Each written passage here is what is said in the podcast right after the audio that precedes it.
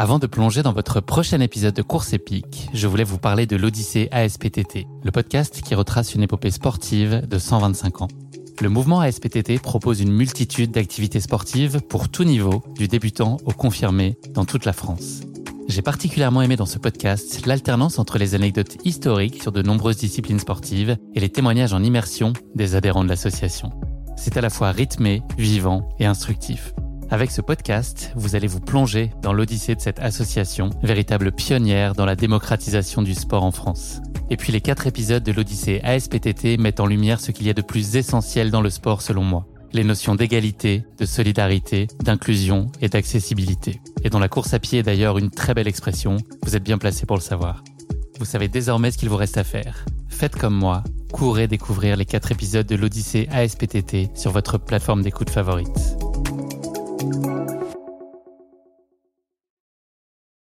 Salut, c'est Guillaume. Je vous propose de découvrir un extrait du prochain épisode de Course épique. Course épique, c'est chaque semaine un invité, une course, une histoire hors du commun. Je vous donne rendez-vous tous les mercredis pour découvrir un nouvel épisode et vivre une grande et belle histoire de course.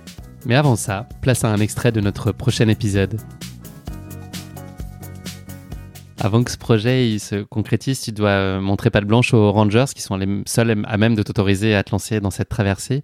Le moins qu'on puisse dire, c'est qu'il n'a pas été facile de les convaincre de te laisser y aller. Non, parce qu'en fait, on est dans un parc national où il faut que tu obtiennes ce qu'on appelle un, un backcountry permis. Euh, en gros, le parc est délimité en unités. Je crois qu'il y en a 80 de, mémoire. Et euh, ces unités, euh, il peut y avoir que une ou deux personnes qui dorment dans ces unités. Bon, le parc c'est la taille de la Suisse, donc il faut imaginer que voilà, c'est des très très grandes unités, euh, enfin, c'est immense quoi. Et il y a des unités en fait, comme on est au mois de septembre, euh, qui sont absolument fermées parce que au mois de septembre, bah, il reste que quelques jours avant l'hibernation des grizzlies. Et, euh, et ben il faut qu'ils mangent pour grossir, pour prendre de la force, pour passer l'hiver. Et donc ils mangent bah, tout ce qu'ils peuvent euh, trouver quoi en l'occurrence euh, un petit un petit aventurier qui porte des merelles. Et voilà euh, un sac à dos de kayak et, ça pourrait être aussi pas mal à manger quoi.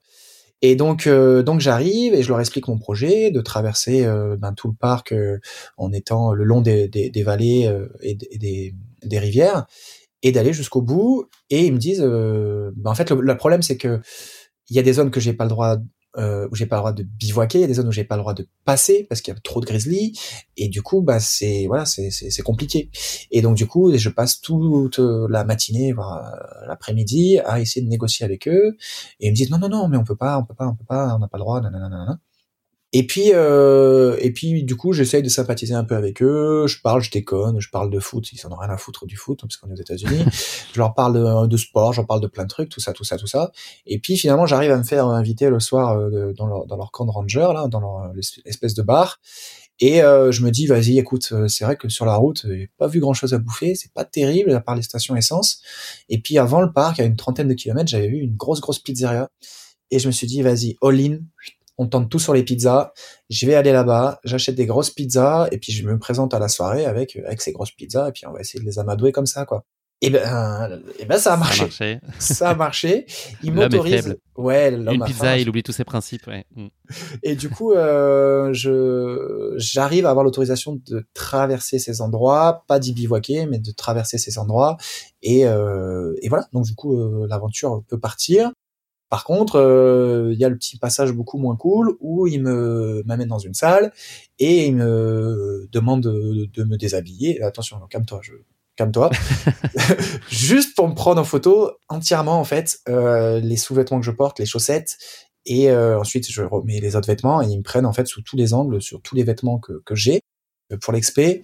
Euh, ils me le disent pas, mais je comprends que c'est au cas où, euh, au cas où ils doivent retrouver euh, un bras ou une jambe quelque part à droite à gauche, savoir que que c'était bien moi quoi.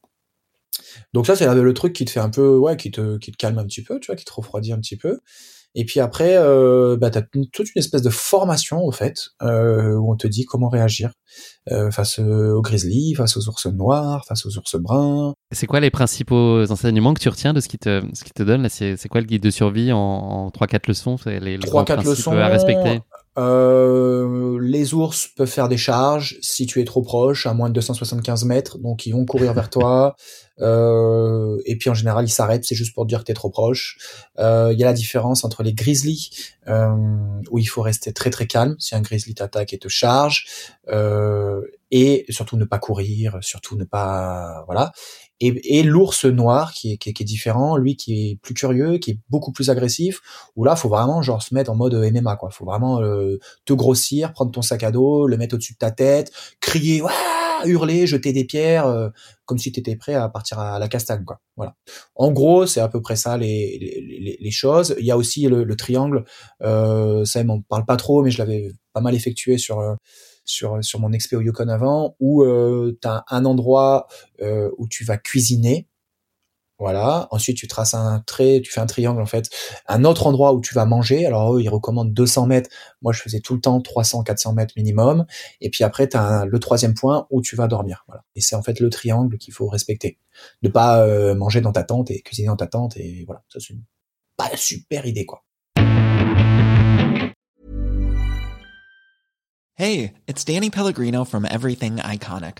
Ready to upgrade your style game without blowing your budget? Check out Quince. They've got all the good stuff shirts and polos, activewear, and fine leather goods, all at 50 to 80% less than other high end brands. And the best part?